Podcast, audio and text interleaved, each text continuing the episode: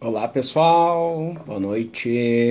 Então hoje nós vamos conversar um pouquinho sobre método Montessori, dando sequência à nossa série de lives né, deste mês de janeiro, onde nós estávamos conversando sobre adaptação escolar. Né.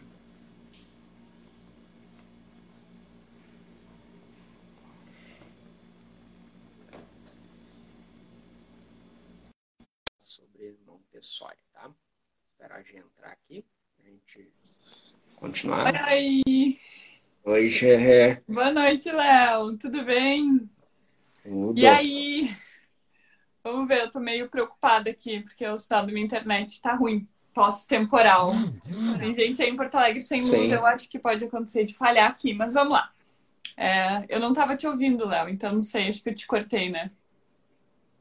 Não, tá explicando pro pessoal, né, da nossa série de live, que hoje a gente vai falar um pouco sobre Montessori, né? Semana passada a gente falou de Waldorf, de mostrar essas outras abordagens, né, da educação, essas outras formas de ter um olhar para a educação, né?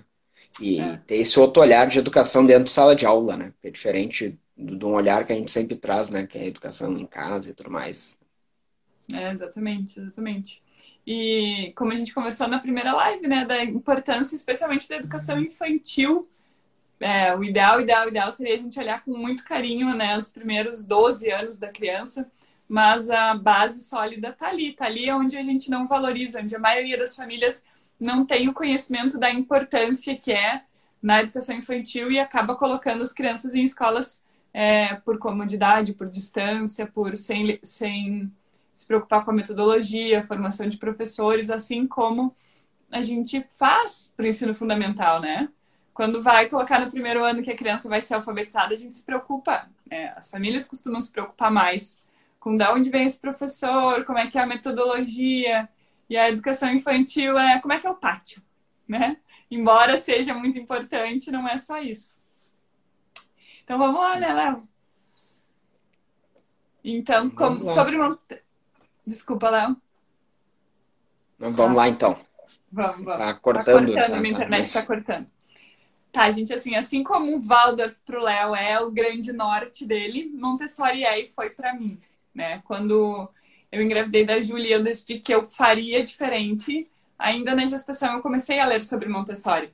Então foi o respeito que ela traz, o olhar respeitoso, né? A dignidade, ela usa esse termo, a dignidade da criança que me levou a todo o resto, né? A partir de Montessori que eu cheguei na criação com apego, que eu cheguei na comunicação não violenta, mas foi a minha base. Então, por isso é o meu norte até hoje, embora o Léo tenha me feito apaixonar por Waldorf, né, ao longo do percurso, mas é aonde eu tenho maior domínio tanto teórico quanto prático, porque eu aplico Montessori também em casa, né? Para quem me acompanha no dia a dia sabe é, ver a disposição de móveis aqui em casa, quarto das crianças, brinquedos, tudo, né? Seguindo ah, a linha de pensamento de Montessori.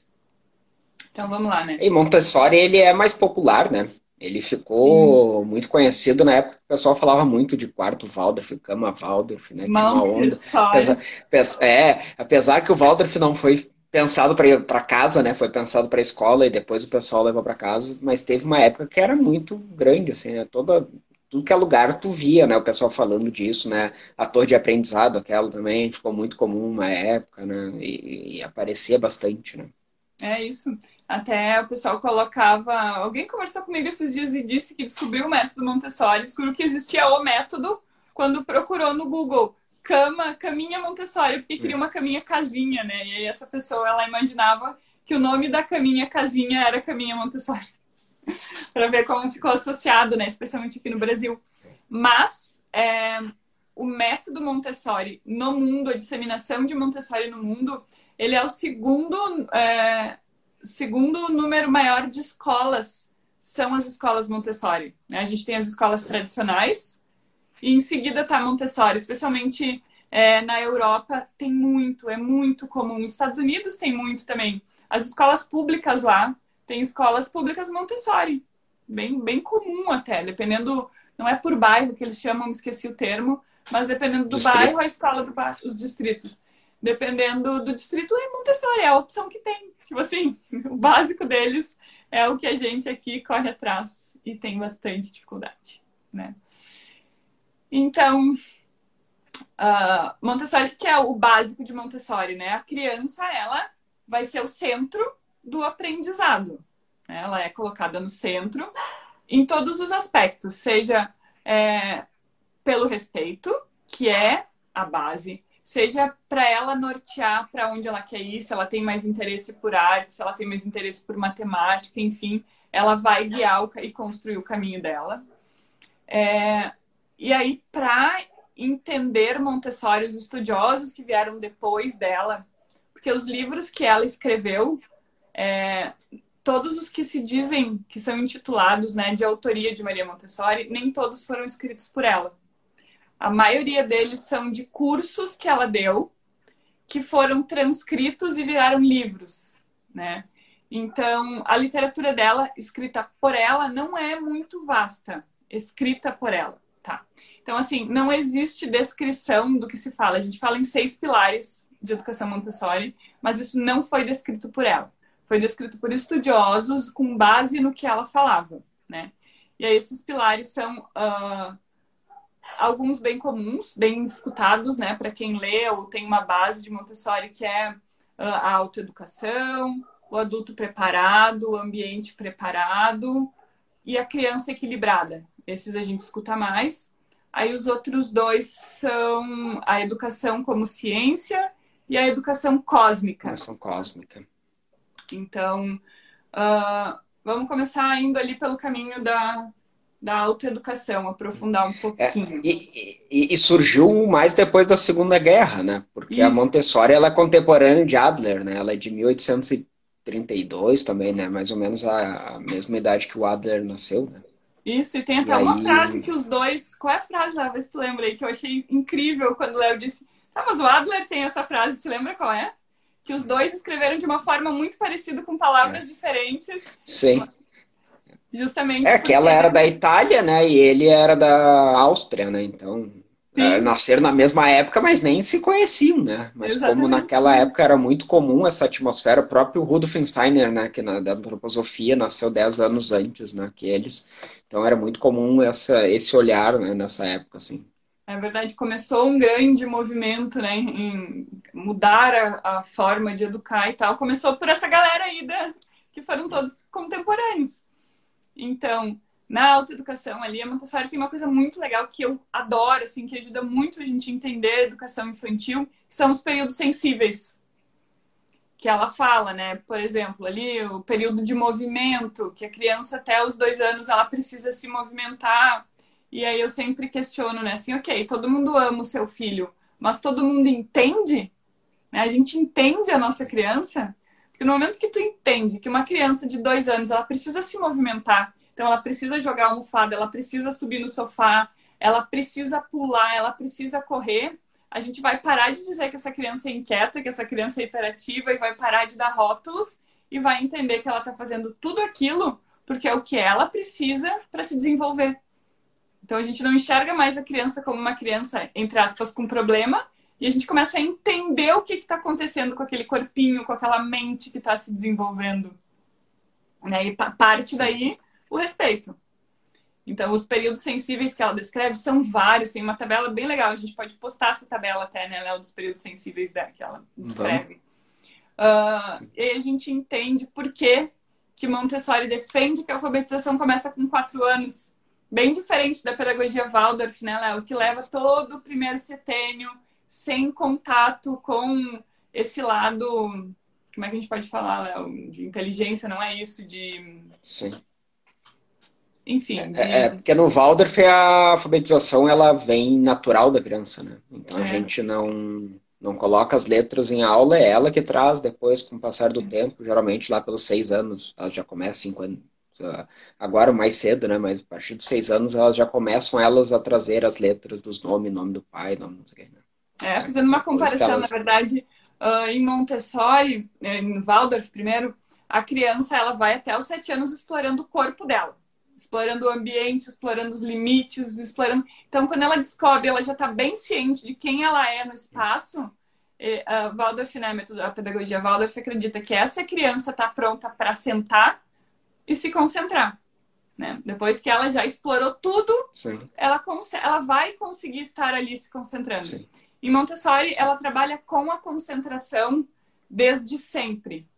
Tanto que, para quem não conhece uma escola Montessori, desde que eles são bem pequenininhos, né? desde a grupada 1, que é até o, de 0 a 2 anos, a criança é ensinada a pegar o seu tapetinho. Normalmente eles ficam guardados enroladinhos, em rolinhos. A criança vai lá, pega o seu tapetinho, abre no chão e ali ela vai trabalhar em cima daquele tapetinho, naquele espaço demarcado.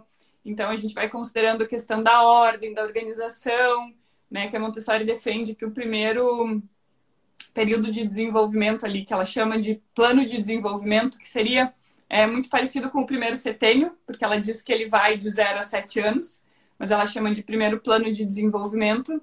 A criança, ela está muito ligada à ordem, então ela precisa que tudo esteja organizado.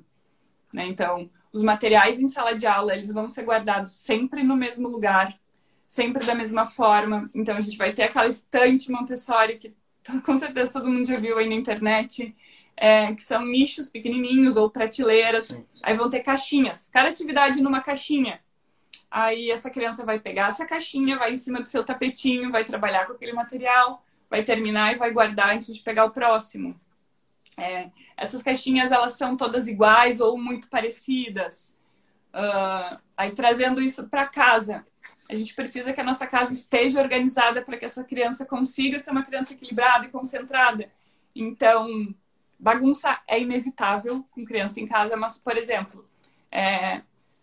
eu sou uma pessoa que leio muito, então eu tenho muitos livros, né? Sempre tenho, tô lendo dois, três ao mesmo tempo, eu não consigo ler um livro só. E aí eu comecei a perceber que os meus livros ficavam espalhados, e quando os meus livros ficavam espalhados, eles começavam a espalhar as coisas deles. Aí eu disse, espera aí. Então eu arranjei um lugar na casa onde os meus livros vão ficar aqui. Então, um lugar na casa onde tem uma bagunça controlada. Louça, a gente não deixa a louça espalhada por toda a cozinha. A louça ela vai se concentrar dentro da pia. Então, assim, é para a criança ir percebendo essa ordem. E é o que a gente sempre fala, que quando a gente é exemplo, a criança vai naturalmente começar a guardar as coisas dela, delas, Sim. né? Esses dias eu postei um vídeo ali no Instagram de do Matias guardando tazos, né? Brinquedos pequenininhos e ele guardando todos. E choveu, gente, guardando. Como tu faz isso? Exemplo, gente. Porque eu guardo tudo o tempo todo. Dificilmente eu deixo coisas espalhadas, eles me vêm fazendo isso. A gente tem esse combinado que vem desde sempre de que para pegar a próxima atividade eles precisam guardar a anterior. E isso é relembrado sempre, né? E não é relembrado com vai guardar essa bagunça que tu fez. É relembrado com o que que tu precisa fazer antes de pegar a próxima atividade, né? E aí a gente cai até nas perguntas curiosas da disciplina positiva, né, Léo? É, a gente começa a falar e tudo é. vai se fechando. E também é importante, uh, que na escola, né, na escola, em casa, quando, as, por exemplo, as cestas de atividades, os materiais ficam sempre ao alcance deles, né? Eu acho que isso é muito bacana, né? Porque a criança, ela faz parte do ambiente. O ambiente né? Na escola, o ambiente é preparado para eles, né? em casa, a gente prepara para a família e a criança faz parte da família. Então, as atividades que eles gostam, tá ali onde eles conseguem lá buscar, pegar, usar, depois guardar. Né? Então, isso é importante, né? que esse espaço seja para eles de fácil acesso. Porque não adianta a gente querer que a criança tenha autonomia se é difícil de ele alcançar, de ele pegar, seja o que for, né? Então, isso é importante. Né? Não, esses dias alguém me perguntou é, como é que tu deixa os materiais ao alcance da criança e a gente tá com um cachorrinho novo e o cachorro não pega? Eu disse, graças a Deus não pega, porque senão ele ia ter que ir embora. Não, isso não tem, não tem negociação aqui em casa. Uh, aqui a me lembrou uma coisa sensacional. E Montessori também fala que o corpo já é preparado para a escrita cursiva. Comprova o que ela fala através de movimentos corporais em círculos, como exemplo de nadar, entre tantos outros. É, e aí tem toda uma questão, né, Mi? Do, a Mi foi professora de uma escola Montessori, foi professora da Juju, é, na Constructor. E aí, então, tem toda a questão também. A gente vai preparar essa criança para escrita como? Dando um lápis na mão? Não. Então, eles têm materiais, é, os encaixes, eles chamam de encaixes nobres, que são, sei lá, é, um círculo, um quadrado, um triângulo, eles, eles têm peso, então a criança ela vai precisar fazer a pinça para carregar esses objetos mais pesados entre milhares de outras atividades que vão preparando a mãozinha da criança para que ela escreva. É, o contato com as letras ele não se dá por é, escrita convencional, né? Contornar ou, ou, aquela caligrafia que tem em todos os livrinhos aí de pré-escola que a gente vê por aí. É, não, a criança ela conhece as letras pelas letras de lixa, onde ela vai passar o dedinho e vai fazer o um movimento por cima da letrinha de lixa. Depois ela vai escrever a letrinha na areia. É, mas antes de tudo isso, ela vai ter trabalhado com blocos, com formas geométricas, e aí tem as cores. Montessori usa cores específicas, né? Lá nos blocos, e depois ela transpõe essas cores para letra maiúscula e letra minúscula. É uma construção, né? Muitos dos materiais Montessori, eles crescem com a criança. Eles começam tendo uma utilidade quando eles são bebês, e aí lá para frente eles vão ter uma utilidade para matemática, por exemplo. Né? Então é, é tudo muito complexo, assim. É... Montessori daria, como o Léo falou de Waldorf, que daria uma sequência gigante de lives, Montessori também. Então a gente, eu tentando pincelar aqui é, para vocês saberem que isso existe, né? Que são coisas um pouquinho mais aprofundadas que a gente não vê tanto por aí. É, então é isso. Ela fala que o período sensível da escrita é a partir dos quatro anos e da leitura seis. Então, por isso que lá, aos quatro anos, ainda na agrupada é, se a gente for é, 0, 3, ainda na agrupada 2 começaria, porque ela, ela agrupa como? Ela agrupou as crianças de 0 a 2 anos, depois de 3 a 5 e de 6 e 7, onde seria a alfabetização como um todo. Essa criança de, de 6 e 7 anos, ela vai estar tá lendo. Com, com certeza, numa é, escola Montessori. É, e isso é uma diferença também da, das escolas, as Montessori mais clássicas, né? Elas são turmas de multidade, né? Elas não isso. são geralmente a turma ah, pré-maternal, jardim maternal 1, 2, 3, jardim A, B, C, né? Eles, eles trabalham mais com, com, com turmas com diversas idades juntas, né? É, eles chamam, ela chamou de agrupamentos, porque ela começou a observar é, no primeiro livro dela escrito, não vou lembrar qual deles é, lembro só da citação que ela fala assim uh, que ela começou a trabalhar com crianças que eram uh, mesquinhas. Ela usa palavras assim que chega a chocar quando ela descreve as, as primeiras crianças que chegaram para ela. Né? Que eram crianças mesquinhas, crianças que pareciam que não aprenderiam. É, bem assim, ela acaba com as crianças, tá? Uh, e aí, o que, que ela falou mais adiante? Que ela começou a observar que as crianças menores observavam as maiores e repetiam. Aí que ela começou a perceber a necessidade de agrupar crianças é, por idade, por nível de interesse, ela fala. Então, ela separou bebês, 0 a 2, depois é, 3 a 5, e aí 6 e 7. Então, seriam esses os primeiros, os três agrupamentos, que são subdivisões do primeiro plano de desenvolvimento. É, e aí, o que, que ela fala dessa necessidade, que ela diz ser uma necessidade de que as crianças convivam com idades diferentes. Ela cita que na comunidade, o único momento em que a criança é separada por idade é na escola. Em nenhum outro lugar. Então, assim, se a criança vai fazer um curso fora, o curso não é de crianças de 5 anos. Não, ele é crianças de 3 a 5, criança, sei lá, de 5 a 8, sempre é num grupo maior. Se essa criança vai na igreja, né, ela vai conviver com crianças de todas as idades. Se ela vai num parquinho, se ela mora num condomínio, e aí comecem a extrapolar isso para todos os exemplos que vocês puderem e vocês vão encontrar que as crianças elas estão sempre convivendo com crianças de idades diferentes. E aí... É, até o processo de aprendizado, né? Porque a criança menor, ela sempre vai uh, se espelhar no maior, né?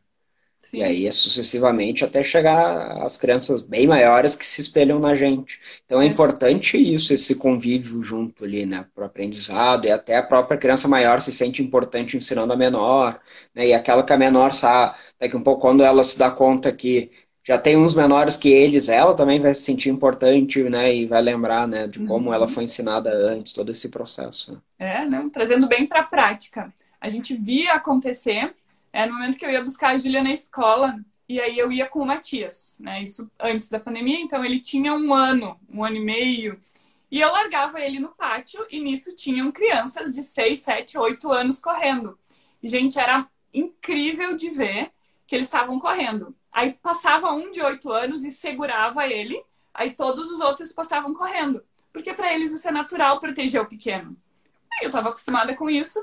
Aí um dia eu fui lá naquele Boulevard Laçador, larguei ele no meio da pracinha. Gente, a criança foi atropelada, foi derrubada, foi chutada. E aí eu vi, tá, agora eu tô dando real valor para a importância de se ensinar para a criança que o maior precisa cuidar do menor.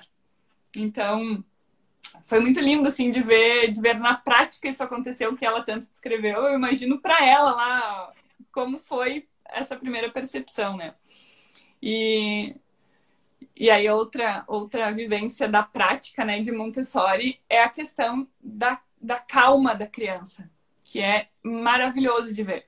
Na época que eu estava procurando escolas pela primeira vez, eu entrava na escola e barulho de criança, gritos de criança me enlouquecem. Eu dizia para minha mãe, minha mãe é professora, foi professora de educação infantil muitos anos. Eu dizia, como é que tu aguenta? Não é possível essas crianças gritando em teus ouvidos. Aí a primeira, minha primeira observação numa escola Montessori foi o silêncio. Tu entra numa escola Montessori e tu jura que não tem criança ali. E aí tu entra na sala e elas estão lá, concentradas, cada uma com a sua atividade, né? Cada uma com seu interesse. Então, é, a criança que gosta mais, sei lá, de matemática, ela vai buscar as atividades de contar, de, de contas que ela precisa contar, o que ela precisa montar e formar, e, enfim. É, eu até estava com vontade de trazer algumas atividades para mostrar aqui na live das crianças. Não ia conseguir virar o celular e mostrar, enfim. Então, eu vou tirar fotos, né? E vou fazer um post sobre isso mostrando as atividades. Então, tem um, é, um, um brinquedo, né? Que em Montessori se chama de atividade porque é, é, brincar é o trabalho da criança, que é como se fosse uma goleira, e aí a gente pendura as contas para a criança contar, e aí ela vai chegando à conclusão de que três é. Oi? Aí ela vai chegando à conclusão que três é, mais, é um a mais do que dois. Você veio participar hoje? Vamos pegar ele aqui. Ai, filho. Fala assim, ó. Boa noite, pessoal.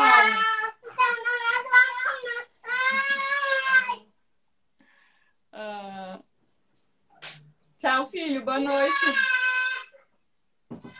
Participação especial. Então, a criança ela aprende na prática, ela vai perceber que uh, se eu botar um a mais no dois, ele vira três, porque ela tá botando uma bolinha a mais. E toda a aprendizagem de Montessori se dá com materiais práticos, né? A criança ela vai tocar, é tudo é tudo muito visível, muito palpável, seja as letras, os números, é, depois o globo, e, enfim, todo conhecimento ele se dá é, de forma que a criança consiga tocar nas coisas.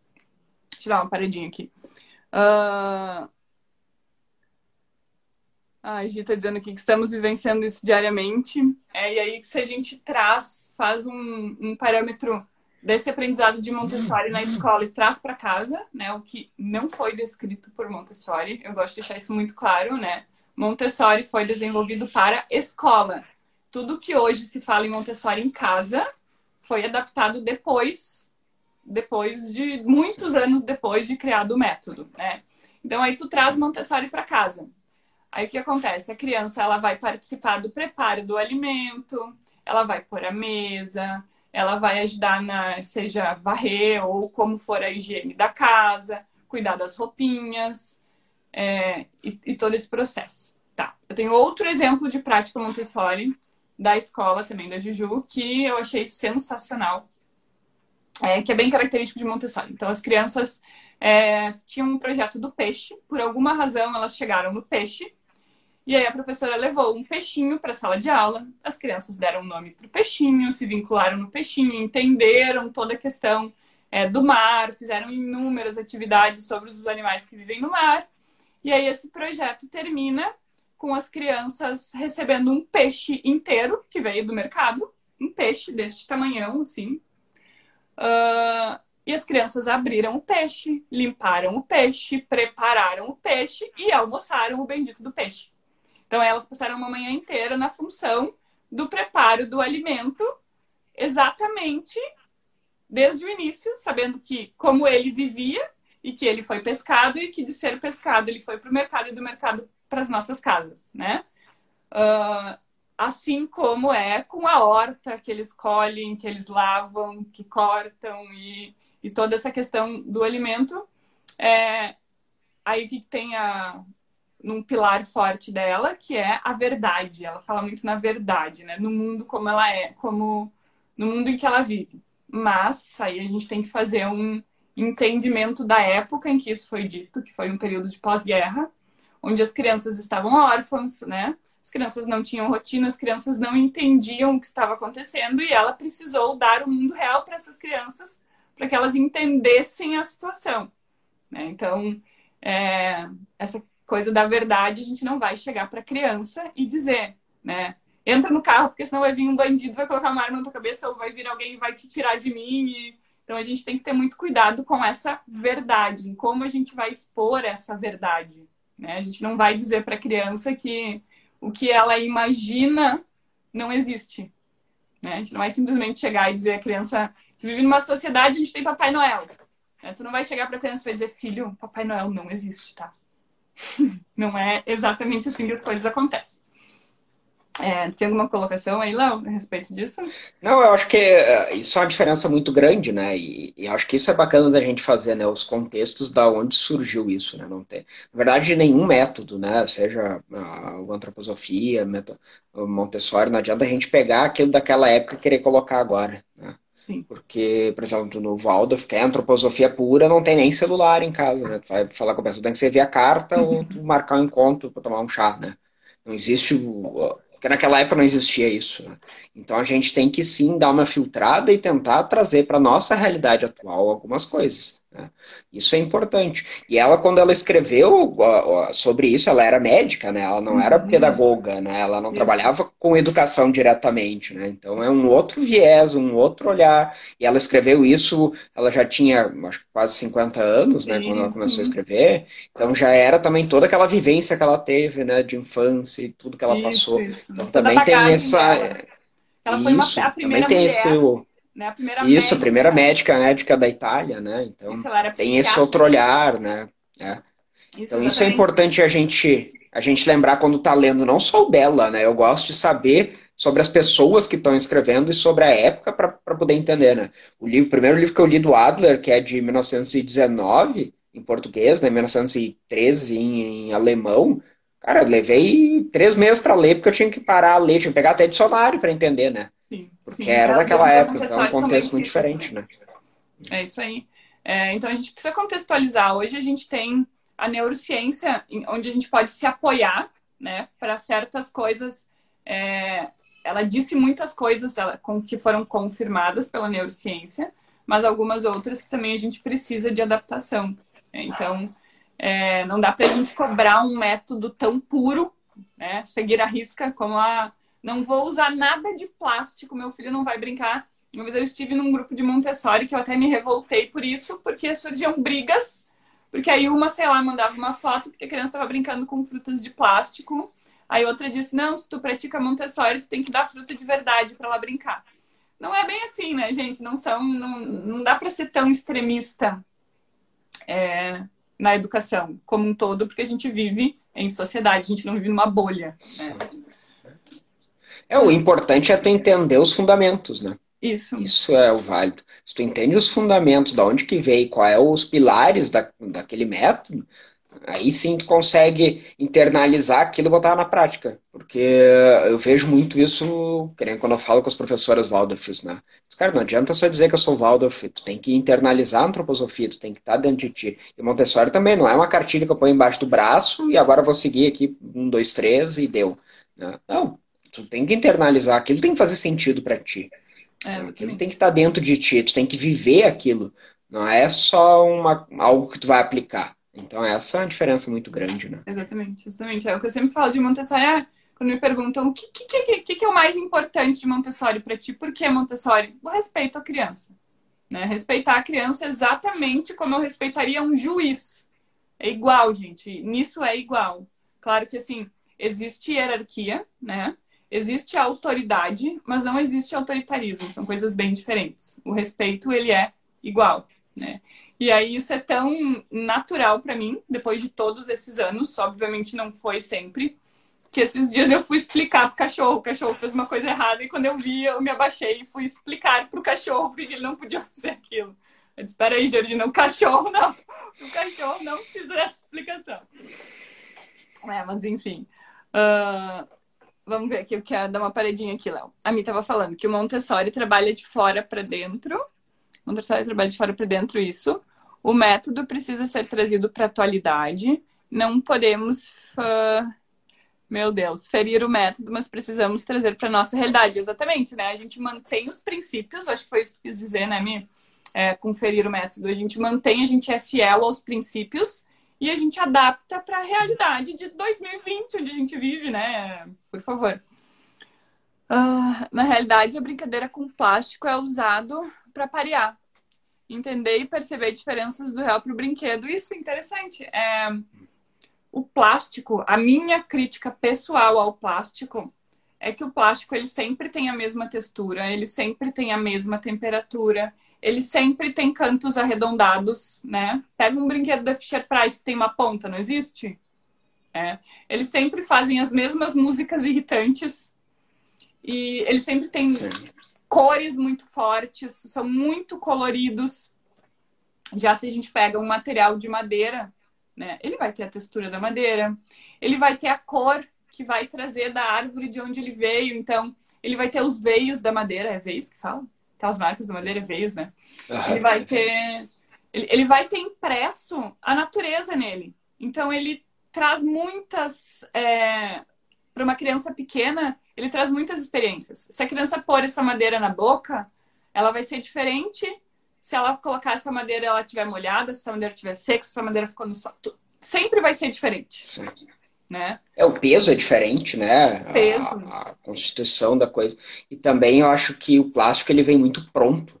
Tudo, né? O brinquedo, geralmente plástico, tu não consegue fazer nada além do que ele tá ali. Se tu compra um carro de plástico, é um carro, ponto. Uhum. É, tu não pode, às vezes, transformar o carro numa geladeira, sei lá. Sim. E às vezes os brinquedos de madeira, com o tempo, a gente consegue usar ele em outras coisas, né? E, e, e essa coisa do natural, né? Eu gosto muito disso. A criança, ela tem que ter esse contato com as coisas da, da natureza, seja de madeira, né? Por uhum. exemplo, se eu vou brincar de panelinha, a gente pega uma panela de alumínio ali para a criança cozinhar, brincar, porque de fato é o que eu uso na minha casa, né? A panela uhum. de alumínio, não uso uma panela de plástico para cozinhar. Né? Então isso é bacana de, de trazer no dia a dia para eles, né? Isso aí, tem uma coisa muito legal de Montessori que para mim é, para uma escola montessoriana é o forte, que é o, a vida prática, que eles costumam ter em sala de aula um ambiente, né? As salas de aula montessorianas, elas são muito grandes, sempre são muito amplas, para que as crianças consigam se espalhar, terem o seu, né? Se quer ter um momento é, sozinho ou brincar com um amigo, que eles possam fazer isso de forma sem que interrompa o andamento dos outros colegas. Então, o, naturalmente, o respeito pelo outro ele é inserido. Então, mas tá, vamos falar da vida prática. Eles vão ter um espaço na sala de aula onde vai ter um tanque para lavar a roupinha da boneca, vai ter o varal para estender, vai ter a pia para lavar a louça, é, entre milhares outras uh, funcionalidades que existem. É, vai ter também muito importante, gente, o acesso livre à água. Então, essa criança em sala de, numa sala de aula montessoriana, ela tem um filtro ou uma jarra ou enfim, algum lugar onde ela, quando ela sentir sede, ela vai poder pegar, se servir, tomar sua água, vai lavar o seu canequinho e guardar de volta para que o próximo amigo possa usar, né? Sem coronavírus. Em época onde coronavírus não existia. Mas, enfim, é, o, o, acesso à água é uma coisa muito importante em Montessori, porque ela fala que ela faz o, o link da água com a vida, né? A gente só vive se a gente tiver água. Então, é injusto com uma criança que ela não tenha este livre acesso a uma coisa que é básica para que ela exista, que é a água. Né? Então, que nem eu tenho aqui em casa, eu tenho um filtro de barro que a gente colocou numa mesa mais baixinha que eles conseguem ir lá e se servir. É, é, óbvio, né, que no início, quando tu instala uma coisa dessa, ou quando uma criança chega numa escola Montessori, ela vai se servir um milhão de vezes e ela vai derrubar, né? E aí o, isso não vai ser visto como um erro ou vai gerar uma punição, não. O que, que a gente pode fazer com essa água que virou? Tá cheio de água aqui, alguém pode escorregar. Como é que a gente vai resolver? Aí nisso a criança também vai ser inserida na questão do limpar, do higienizar o ambiente, do ter cuidado com o colega, que se ela simplesmente virar as costas e deixar ali, o amigo pode se machucar. Então, assim, é uma coisa vai engatadinha na outra, e aí constrói-se um ambiente. Quando a gente respeita a criança, a gente constrói um ambiente onde ela vai respeitar o todo. Aí tem a questão dos limites também, que eu adoro a questão dos limites em Montessori, que a gente costuma dizer muito não para as crianças, né? Automaticamente. Antes de estudar, ou até quando a gente começa a estudar e ainda está em modo automático, a criança vai mexer em alguma coisa ou vai subir numa cadeira. O primeiro impulso é não sabe que tu vai cair. Será que vai cair? Aí a criança, ela, a criança, ela não deixa de fazer o que ela quer. Ela simplesmente vai arranjar outro método de fazer e possivelmente ela possa vir a fazer escondido do adulto ou achando que está fazendo escondido, né? Ela não muda os planos dela, ela não deixa de querer fazer algo que é para o seu desenvolvimento porque alguém disse não, não sobe que tu vai cair. Então a gente se pergunta sempre e, e eu já explico para os meus, ó, vocês não podem fazer nada que vá machucar vocês, então não vão pegar uma faca e cortar o dedo, né? Não vou deixar simplesmente abrir uma gaveta onde nunca mexeram, pegar uma faca que nunca mexeram Uh, então, ela não pode se machucar, ela não pode fazer mal para o ambiente em que ela vive, ou seja, ela não pode estragar coisas, e ela não pode fazer mal para o outro. Né? Então, ela não pode bater no outro, não pode empurrar, e por aí vai. E aí que eu puxei o assunto da faca, né? E o pessoal vê as minhas crianças lidando com faca. O Matias tem três anos e corta coisas com faca com ponta. E aí, seguidamente, quando eu filmo, aparece milhares de pessoas me perguntando como ele lida com uma faca. Porque desde que ele era pequenininho, ele tinha interesse. Desde que ele era bebê, uh, ele muito mais do que a Juju, obviamente, porque eu já tinha muito mais estrada quando ele nasceu. É, eu mostrei a faca, né? Eu botava ele na cozinha comigo, lá sentado na torre dele, ele queria as coisas e dizia, ó, esse machuca, esse é a faca, a faca corta eu cortava as coisas e ele observava e ele foi crescendo nesse ambiente até que ele entendeu que a faca corta. E no momento que ele teve a habilidade manual para manipular uma faca, ele ganhou primeiro uma faca de plástico, que é uma faca de bolo, enfim, sei lá, existe uma faca que dá pra gente dar para as crianças com segurança. E hoje ele usa a faca do chefe, aquela faca extremamente que corta, porque eu sei que ele tem a habilidade manual e ele tem a responsabilidade para estar com aquilo sempre sob supervisão, obviamente, né, gente? Então, é, aquela coisa assim, eu não vou dar para uma criança que acabou de nascer, eu não vou dar uma cenoura para ela comer. Eu vou dar leite, seja do peito, seja da madeira, enfim. A mesma coisa com os instrumentos, todos eles. Eu vou dar para uma criança um instrumento quando ela está capacitada para usá-lo, usá-lo, né? Sim. E, também é importante essa diferença, né? porque quando ele está usando uma faca de plástico, ah, às vezes a criança está o brincar, né? Ela não está uhum. usando aquilo como um utensílio de verdade. Estudar uma faca de ferro, né, para cortar, de fato, aquilo não não é o momento de, de brincar, é o momento que tu está ali cortando e preparando. Mesma coisa para beber. Se eu dou para ela um copo de plástico, cara, aquilo é um brinquedo, não é um copo. Uhum. Ah, mas meu filho joga toda hora o copo dele no chão. Então, dar um copo de plástico não é, não é para beber, é para brincar. Mas se der um copo de vidro ou algo que é feito para isso, que é diferente esses momentos, as, as crianças começam a entender. Quando a gente senta na mesa para comer, o adulto ele usa um, um, prato que é de vidro, ele usa um, um, copo que é de vidro, ele usa um talher que é de ferro, né, para comer. E por que, que a gente está dando um, um, negócio de plástico para eles comer? Aquilo não é o, o material para eles comer, aquilo é o material que eles usam para lá, para fazer as atividades deles, brincar. Né? Então é importante ter esse olhar. Claro que é justamente o que a já comentou provavelmente no começo vai ser difícil. Né? Isso daqui um pouco tu dá um copo de vidro, a criança derruba e quebra, ela vai entender que quando aquilo cai, aquilo quebra. Né? Aí se quebrou, a gente faz o quê? A gente vai lá e limpa. Né? Uhum. Porque faz parte desse aprendizado. Ah, mas ele vai deixar o copo cair. Vai, a gente adulto deixa o copo cair. Né? E aí tu, se alguém na tua casa adulto deixa o copo cair, tu vai lá e xinga teu marido, tua esposa, olha só, tão desastrado, deixou cair de novo, não sei o quê, ou tu vai lá e na próxima refeição tu dá um copo de plástico para ele. Não. Né? Com o tempo a gente entende que existe coisa assim que, é, que tem, a gente tem que ter uma, um cuidado maior, tem outras que a gente pode estar lá mais livremente utilizando, né? As crianças também, né? É. Não, e seguindo o exemplo da alimentação, peguem vocês um garfo de plástico e vão comer. Pega uma colher de plástico, é leve, tu não consegue firmar para pegar a comida, né? Aí a gente dá para crianças talheres de plástico que não tem peso algum que ela vai ter muito mais dificuldade na manualidade de se servir. Né? Aí a, eu vou inserir a faca para minha criança, dar uma faca de plástico que não corta, que, que adianta? Né? Ou então, voltando lá, por exemplo, da faca de brinquedo. Ok, essa criança tem uma cozinha de plástico onde ela brinca de cozinha. Aí um dia a gente se descuida na cozinha, né? Sei lá, eu tenho um portão, minha criança não entra na cozinha. Aí eu me descuidei, esse portão ficou aberto, criança entrou na cozinha, o que, que ela fez? Ela vai lá e pega uma faca, de verdade, porque ela brinca com uma faca de plástico. E ela não tem a menor noção do que fazer com aquela faca e ela pode realmente vir a se machucar.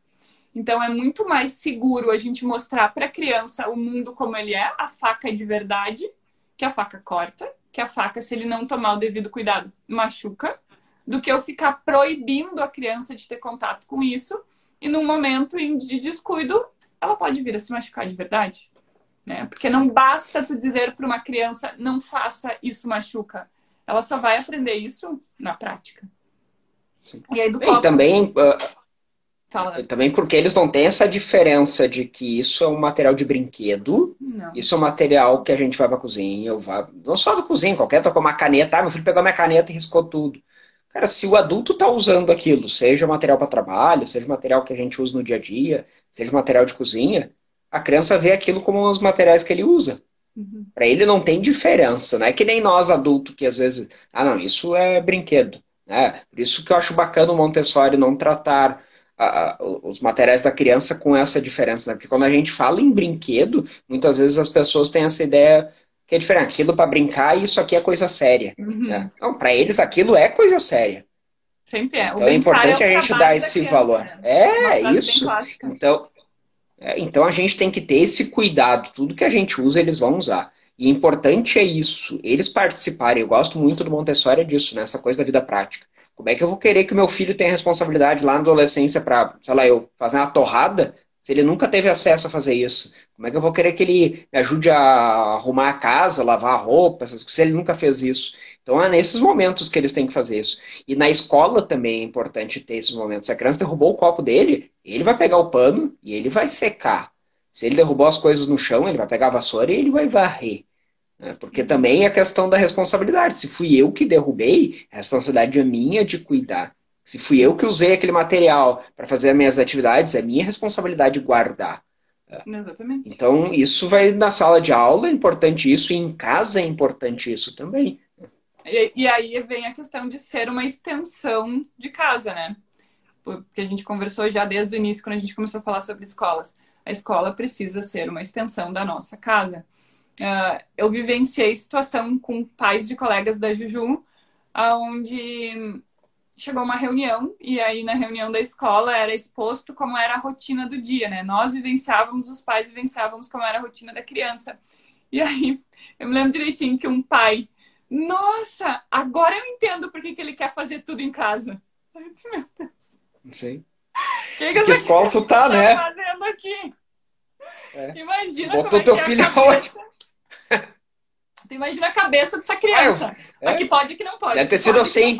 Ah, eu vi essa escola, tem um nome bonito, essa coisa de Montessori, todo mundo fala, deve ser bom. Botar meu filho lá. Gente, eu, eu fiquei aquele dia, eu fiquei assim, como assim, gente? Mas enfim, né? Isso acontece. Então, gente, lembrem, precisa ser uma extensão do lar. Se vocês não se sentem em segurança, né? Se alguma família não tem segurança, não quero que meu filho faça as coisas. Eu só quero ensinar para ele quando ele tiver 15 anos. Não põe numa escola Montessori. É simples. Tem outras abordagens, tem outras formas, né?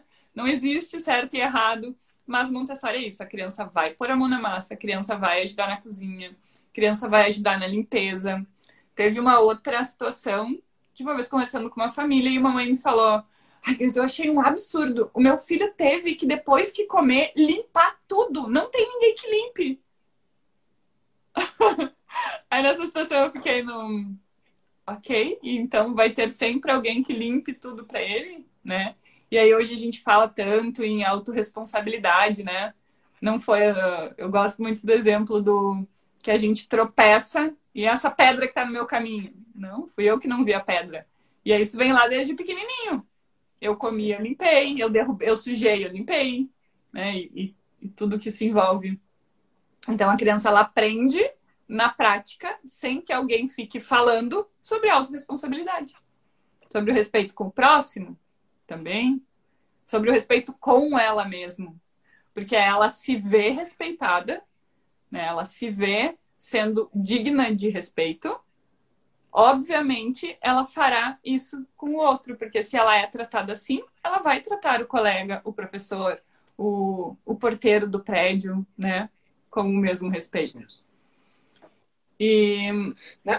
É, e bacana, assim, que eu comento muito que para mim as crianças, elas são cientistas natos, né? Elas têm essa capacidade muito grande de criar uma hipótese, elas vão lá e testam aquela hipótese, se aquela hipótese deu errado, elas voltam lá atrás, né? E no Montessori isso é muito presente, né? Quando fala da educação cósmica, né? Que é justamente toda essa questão, né? Eles trabalham muito a questão da ciência, da história, geografia e tudo mais, então é muito prático isso. E, é. e, e, essa oportunidade de eles fazerem isso, porque necessariamente, às vezes, uma criança está explorando um espaço e fazendo lá um experimento, né? um pouco uma criança se interessa por outra coisa e tem um outro espaço na sala de aula para ela fazer outro momento de atividade. Isso é bacana. Porque nem todas as crianças se interessam pela mesma coisa ao mesmo tempo. Não. Não tem como a gente querer que todo mundo naquela turma ah, vai estudar sobre dinossauro. Todo mundo vai estudar sobre dinossauro. Eu não estou afim, tá? eu quero estudar sobre golfinho, sei lá.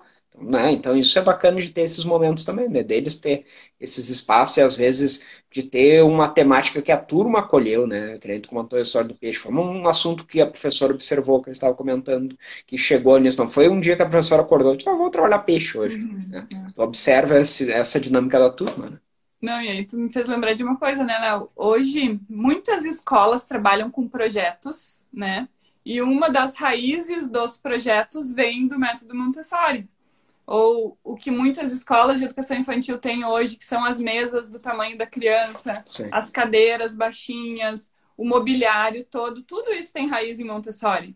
Né? O Montessori ele, é, é, ela conseguiu criar uma base muito grande, aonde aos poucos outras metodologias ou escolas tradicionais mesmo se apropriaram de fragmentos disso e trouxeram, o que é muito rico. Né? Porque o fato de eu ter uma mesa e uma cadeira onde essa criança vai sentar e encostar os pés no chão, isso é uma forma de respeito, né? Eu ter um degrau para essa criança alcançar para escovar o dente, né? Para sentar no vaso, tudo isso é respeito com ela. E isso já tá, eu acho que eu não consigo imaginar uma escola onde isso não exista no momento. É isso, desde que eu sou pequena, as escolas já tinham trazido isso de Montessori, porque foi ela Sim. que pela primeira vez mandou fabricar móveis do tamanho das crianças. É, é justamente isso, né? Se a criança faz parte daquilo, a gente tem que sim adaptar nesse sentido para ela, né? E a casa também, claro que daqui a um pouco eu não vou ter dois vasos na minha casa, um para criança e um para adulto, mas tem uma escada, tem um redutor uhum. de tampa de vaso. Ah, eu vou enfiar um pinico lá. Cara, gente, eu não faço xixi no pinico. É, eu não faço mesmo necessidade no pinico. Ah, eu vou no shopping, no restaurante, vou andar com um pinico embaixo do braço. Não, a gente usa o vaso. Claro que daqui a um pouco tem que ter um redutor para a criança não cair dentro do vaso, Exato. tem que ter o banco né, para a criança subir, essa coisa na pia em casa. Também isso é importante a gente entender. Ah, mas meu filho não me ajuda. Sim, mas aí tu vai ver como é que ele vai alcançar a, a pia da cozinha para ajudar a lavar a louça. Então tem que ter um acesso para isso. A gente tem que sim construir isso em casa também, né? É, e é uma das célebres frases dela, né? Que se eu não consigo baixar o mundo na altura da criança, então eu ergo a criança para o mundo. Então, justamente, aí são essas, essas formas para que ela consiga ter autonomia. E o que a gente quer com isso é dar autonomia para a criança, né? É tornar uh, ao menos as coisas básicas do dia a dia que essa criança consiga fazer sozinha. Então eu vou ter um lugar na escola, eu vou ter um lugar onde ela consegue chegar e colocar a própria mochila. Eu sei que na, faz parte da rotina da escola da Juju que ela chegue, ela larga a mochila, ela tira o sapato e coloca uma sapatilha, porque como as crianças trabalham no chão da sala de aula e não em mesas, o chão precisa estar limpo, né? Então eles usam sapatilhas, o sapato que vai na rua não pisa na sala de aula. Então ela chega, ela precisa tirar esse sapato, colocar no lugar, colocar uma sapatilha, tirar a agenda da mochila e colocar no lugar onde, onde ela fica. E tudo isso a criança faz sozinha. As crianças muito pequenas, chega a ser bonitinho de ver. Tu chega na, na entrada da escola e tu vê os bem pequenininhos, eles são ensinados a entrar carregando, arrastando a mochila. Porque ele consegue arrastar a mochila. Ele não consegue pôr nas costas, mas ele consegue arrastar uma mochila que dentro só tem uma agenda e uma muda de roupa. Por que, que ele não vai carregar a própria mochila? Por que, que alguém vai fazer por ele algo que ele consegue fazer sozinho? Né? Sim. Por que que... Então, assim... É Ensina-se a criança desde muito pequena a calçar o próprio sapato. Aí tem várias formas, né? Vários truques Tu coloca, lá, embaixo do pé direito tu coloca um X e embaixo do pé esquerdo uma bolinha. A criança vai aprendendo e associando por isso. Colocar casaco, tem uma forma que tu coloca o casaco no chão para que a criança consiga entrar no casaco sozinha. E a gente vai dando autonomia e autonomia autonomia. E eles vão se empoderando. Então, crianças que é, estão envolvidas no método Montessori, seja em casa, seja na escola ou em ambos, são crianças muito empoderadas. A Júlia às vezes me vem assim fazendo coisas que eu jamais imaginei que crianças de 5 anos faziam. Ou menos, o Matias com 3 anos. Hoje ele, ele consegue fazer muitas coisas na cozinha completamente sozinho. Os dois juntos fazem um bolo sem que eu interfira em absolutamente nada né? Porque desde pequenininho a gente construiu isso, porque em ambiente escolar eles tinham isso. É... É, e muitas vezes, né, a gente tem a frase também clássica, aquela, né, não, não faz pela criança aquilo que ela pode fazer por si só, né? Porque muitas vezes a nossa ajuda mais atrapalha do que ajuda. Né? Porque a gente tem um olhar sobre aquela situação ali, um olhar adulto, e a criança tem outro. Né? Nosso papel é muito mais de guia do Sim. que de, de fato ir lá e fazer as coisas por ela.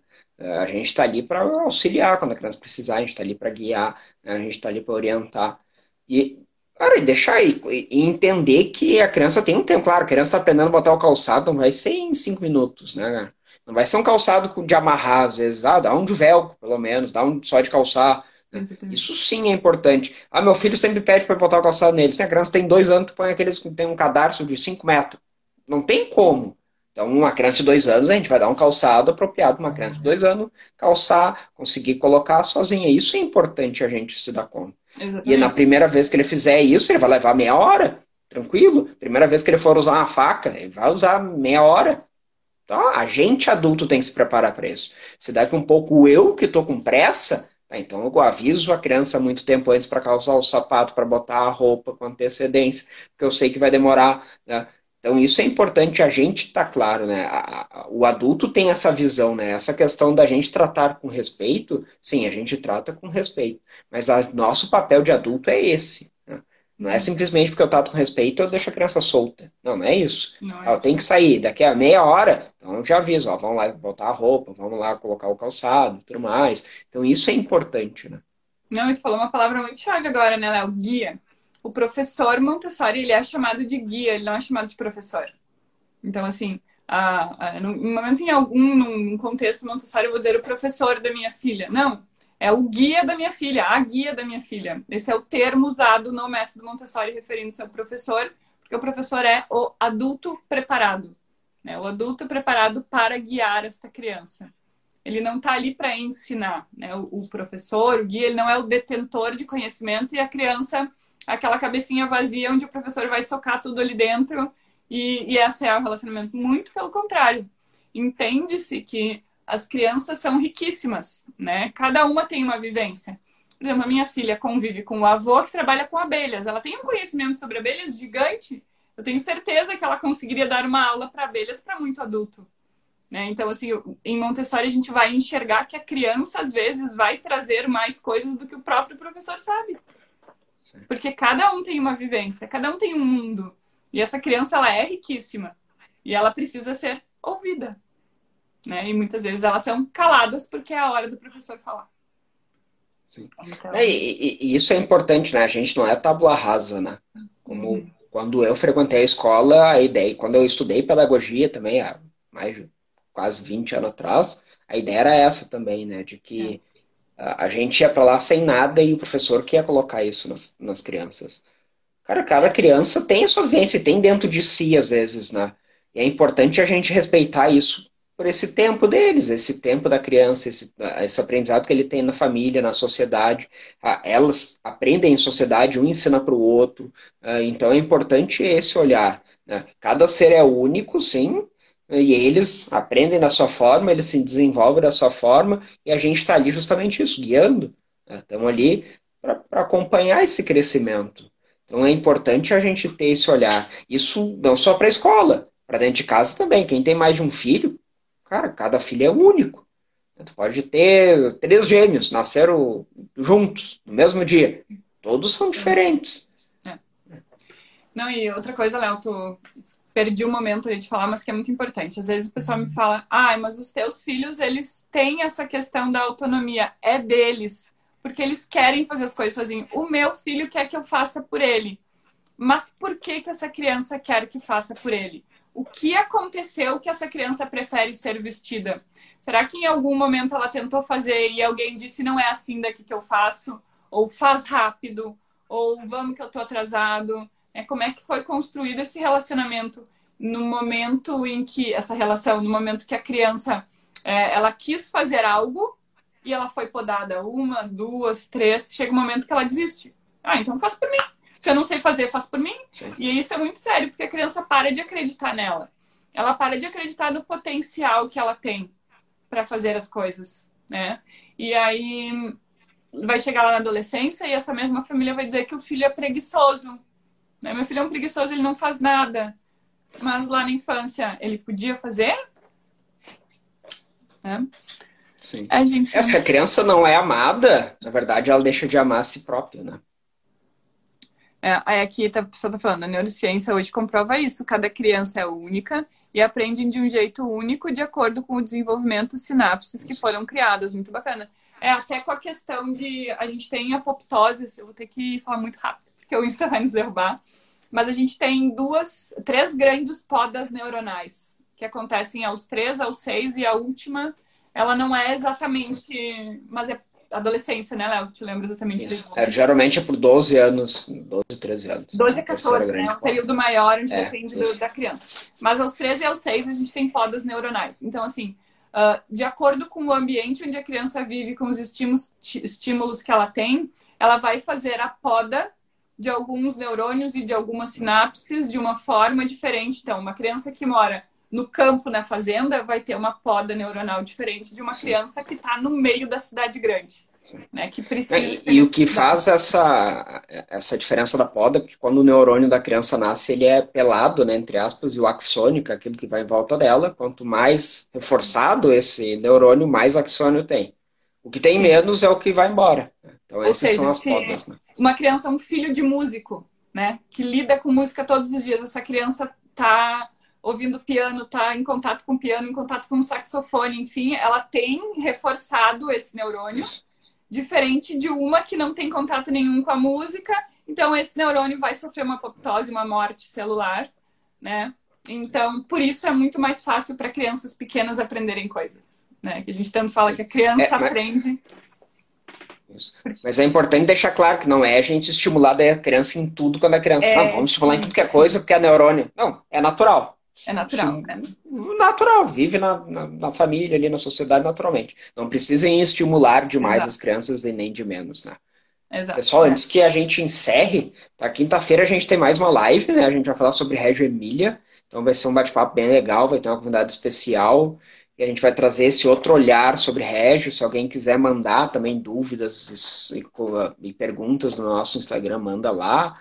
Uh, a gente agora, nesse mês de janeiro inteiro, a gente fez uh, falando sobre escola. Em fevereiro tem coisas novas vindo aí. Então a gente vai ter novidades, né? não sei se a gente já pode dar uns spoilers aí é. do que está acontecendo. Então vai estar tá bem bom. Então continuem divulgando as lives, divulgando os posts, comentando com nós, conversando com nós, que é a forma que a gente vai trazendo mais conteúdo para vocês e buscando mais coisas para a gente vir aqui conversar e discutir. É isso aí. E tá ficando tudo salvo, gente, porque a gente entendeu dessa necessidade é, de, de dificuldade de no momento exato estar aqui com a gente, né? A gente vivenciou isso uh, com a criança interior, que o pessoal pediu muito depois. E, então tá tudo salvo. Apesar do ao vivo ter essa interação e a gente gostar muito de ouvir vocês, isso ser riquíssimo. Para quem não tem essa disponibilidade, tá lá. É... Analisando, peguei o finalzinho, muito bacana, Gê. Obrigada, amada. É... Até a próxima, então, gente. E vamos junto, crescendo e nos aprofundando. Certo? Boa noite, gente, e até a próxima, até quinta. Boa noite, Léo. Até quinta. Boa noite. Tchau, tchau.